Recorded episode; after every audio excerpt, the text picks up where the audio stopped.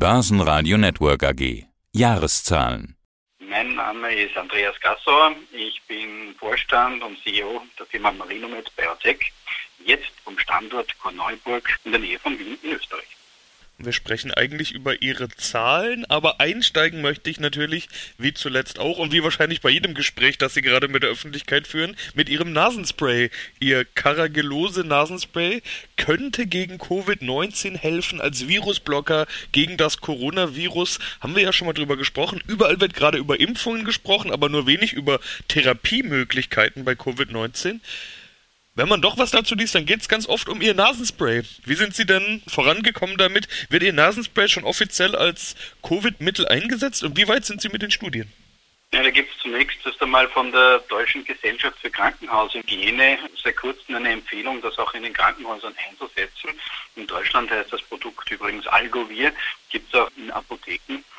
Klinisch hat sich nämlich in der Zwischenzeit auch gezeigt, dass es hat eine Studie, eine unabhängige Studie in Argentinien gezeigt, dass wenn man Krankenhauspersonal einen Monat lang viermal täglich mit dem Nasenspray behandelt, dann steckt sich bei einem Placebo etwa 5% des Personals mit Covid an und erkrankt dann auch daran aus Symptomatik, während wenn man das mit dem Gargelose-Nasenspray behandelte äh, Population sich nur 1% ansteckt. Das heißt, man kriegt einen 80-prozentigen Schutz, natürlich mit einer sehr breiten Schwankungsbreite, aber das ist schon ein sehr starker Hinweis aus einer kontrollierten klinischen Studie, dass diese Wirkung wirklich auch real ist.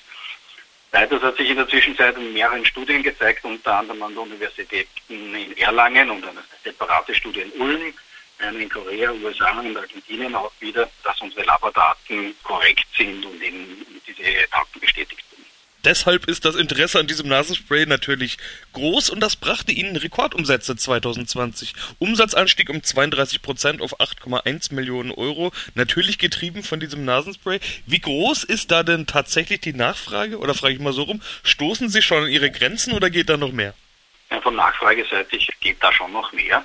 Vor allen Dingen international geht da noch mehr. Von unserer Kapazitätsseite her würden wir ein Wachstum wie im Vorjahr äh, relativ einfach noch bewältigen können. Das ist jetzt an der Seite her haben wir keine Schwierigkeiten, hilft uns auch ein bisschen, dass die entsprechenden Produktionskapazitäten in dem Bereich aufgrund der geringeren Schnupfensaison oder der geringeren Erkrankungen gar nicht so ausgelastet sind. Wir haben hier eigentlich noch Kapazitäten. Jetzt kommt es darauf an, dass auch im internationalen Marketing und auch mit den, mit den Partnern gemeinsam in den Ländern auch wirklich diese Information zu den Menschen zu bringen, um nämlich auch dass der therapeutische bzw. auch prophylaktische Ansatz, es auch prophylaktisch zu nehmen, auch bei den Menschen ankommt, dass es eben auch diese Möglichkeiten gibt, insbesondere die Zielpopulation, die Menschen, die nicht geimpft werden können, das sind unsere Kinder oder auch die Menschen, die noch, noch keinen Impfstoff bekommen können, sind da natürlich eine ganz wichtige Zielgruppe, weil ja nicht alle Menschen, für alle Menschen ein Impfstoff zur Verfügung. Kurz zu den Kapazitäten. Sie haben jetzt gerade gesagt, Kapazitäten noch nicht am Limit. Denken Sie trotzdem darüber nach, dort zu investieren? Wird vielleicht schon investiert? Werden Kapazitäten ausgebaut? Es ist so mit unseren Partnern. Wir haben ja die österreichische Partnerfirma hat ja in den letzten Jahren in eine neue Produktionsanlage investiert, die jetzt voll funktionsfähig ist. Seit einem, einem Dreivierteljahr in, in Österreich, aber auch äh, Produktionsstätten in, in, Frankreich und in Deutschland, wo, wo produziert wird, unsere Produkte. Insofern, wen gibt es die Möglichkeiten, auch das noch zu erweitern? Und sollte der Bedarf wirklich noch stärker steigen, dann gibt es auch noch vorhandene Kapazität bei Lohnherstellern, auf die man gegebenenfalls zurückgreifen kann. Ähnlich wie es die Impfstoffhersteller auch machen, die dann in Partnerschaften eingehen mit Produktionsfirmen da draußen. Bei Investitionen muss man natürlich auch immer gucken, was ist denn zur Verfügung. Schauen wir also auf den Gewinn. Da steht Verlust. Das ist, glaube ich, keine Neuigkeit. Etwas weniger Verlust als im Vorjahr. Es sind minus 6 Millionen. Im Vorjahr waren es minus 7,2 Millionen. Ja, wie aussagekräftig Ergebnis, Kennzahlen bei forschungsintensiven Pharmaunternehmen sind. Das ist, glaube ich, was, was man sowieso diskutieren kann. Aber nicht an dieser Stelle. Keine Sorge, darüber will ich gar nicht mit Ihnen sprechen. Die Frage ist eher, wie dieser Verlust zu beurteilen ist. Wie ordnen Sie das ein? Ja, also wenn Sie die Ausgaben für Forschung und Entwicklung ansehen, dann sehen Sie die in ähnlicher Größenordnung wie den Verlust des Unternehmens. Das ist eigentlich äh, gewollt und gezielt so. Wir sind ja ein Forschungs- und Entwicklungsunternehmen. Und ohne Investition gibt es also auch, äh, hat man in der Zukunft nichts zu ernten. Und da ist es eigentlich eine erwartbare Entwicklung. Selbstverständlich ist es ein mittelfristiges Ziel, dieses Unternehmen profitabel zu machen. Und das sind eben beide Plattformen dafür sollen dafür verantwortlich sein, nämlich sowohl die Caracellose als auch die Marinosol-Plattform, sollen beide auch voneinander unabhängig in der Zukunft profitabel sein. Und das ist natürlich das Ziel. Und diese Investitionen, also sie wurden erhöht erstmal dazu, sie wurden in Forschung und Entwicklung 24 Prozent erhöht auf 5,9 Millionen Euro. Allerdings geht es da vermutlich eher um die Marino Solf Plattform, die Sie gerade schon angesprochen haben, oder fließt da momentan doch auch mehr Aufwendungen in das Nasenspray? Da fließt doch auch einiges in den Themenkreis Karagellose. Das ist natürlich getriggert worden von der Coronavirus-Pandemie. Andere Unternehmen haben dann ihre, ihre medienwirksam das Operation Warp Speed oder dergleichen genannt. In unserem Fall wurden also gleich mehrere klinische Studien gemacht, auch Partnerschaften, in Partnerschaften mit Universitäten, mehreren äh, externen Partnern wurde entsprechend dann Studien und Untersuchungen gemacht äh, zu dem Virus und zur Wirkung auf, äh, auf das Virus und das durchaus mit beachtlicher Geschwindigkeit und ähm, sehr schnell. Und, und diese Investitionen auch in die, in die klinischen Studien ist auch in 2020er Jahr natürlich ein erheblicher Anteil an diesen Ausgaben in, in Richtung Karagellose geflossen. Wie gut kommen Sie denn voran? Also ich hatte das Zitat gelesen, dass dieser verstärkte Fokus auf Karagellose und Covid-19 dafür gesorgt hat, dass der Fortschritt bei dem Marino-Solf-Plattform langsamer als ursprünglich erwartet vorangeht, aber gleichzeitig substanziell weiterentwickelt wurde. Wie ist denn der Fortschritt? Der Fortschritt bei Karagellose ist ja gut. Die ersten klinischen Daten gibt es bereits. Die sind sehr, sehr vielversprechend. Es laufen mehrere klinische Studien, eine im Vereinigten Königreich in der Universität in Swansea, wo man ein ähnliches Design wie in Argentinien hat. Eine vergleichbare Studie läuft in Österreich auch mit einem vergleichbaren Größe und ähnlichen Design. In beiden Studien geht es darum, Krankenhauspersonal vor Corona-Infektionen, aber auch anderen Virusinfektionen zu schützen. Und zum Beispiel weisen erste Daten darauf hin, es ist nicht nur das Coronavirus unterwegs, für uns als Virologen keine Überraschung, aber es gibt auch durchaus andere Viren, die die Menschen krank machen können, die nicht weggegangen sind. Also die gibt es nach wie vor. Und das sehen wir schon in den ersten Daten. Wir wissen natürlich noch nicht, weil wir verblindet sind, ob und in welcher Weise wir, in welchem Umfang wir wirksam sind. Und zusätzlich haben wir eine komplette Neuentwicklung begonnen, wo wir auch bereits in der klinischen Phase, die rekrutiert, ein Inhalationsmedikament testen, das bei Patienten die hospitalisiert sind mit Covid-19 eingesetzt wird, um zu sehen, einerseits kann es die Verschlechterung des Zustandes aufhalten, beziehungsweise kann es auch eine therapeutische Wirksamkeit haben.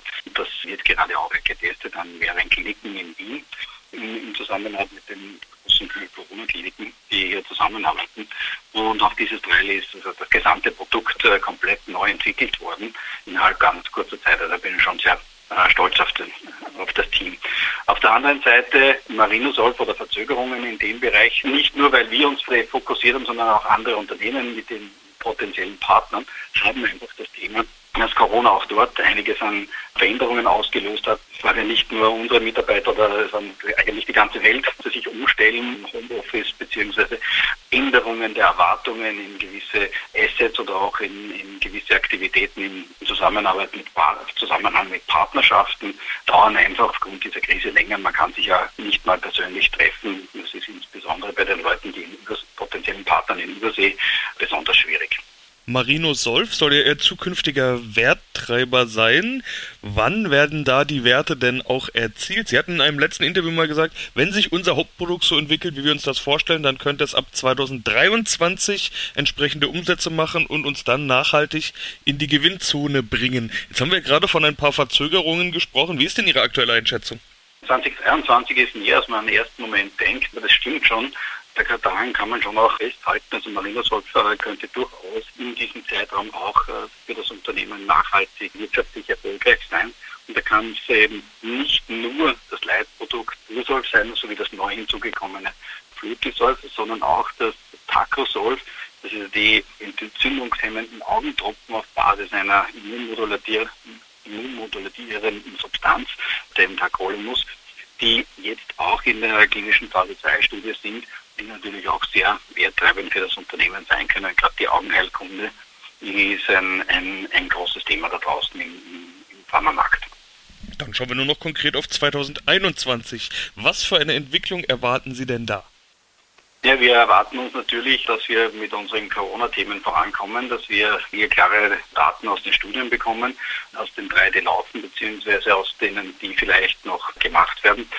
Und dass es dann unter der Voraussetzung, dass die Daten entsprechend positiv sind, dass das natürlich das auch eine Auswirkung hat auf das, insgesamt auf das, das ganze Segment.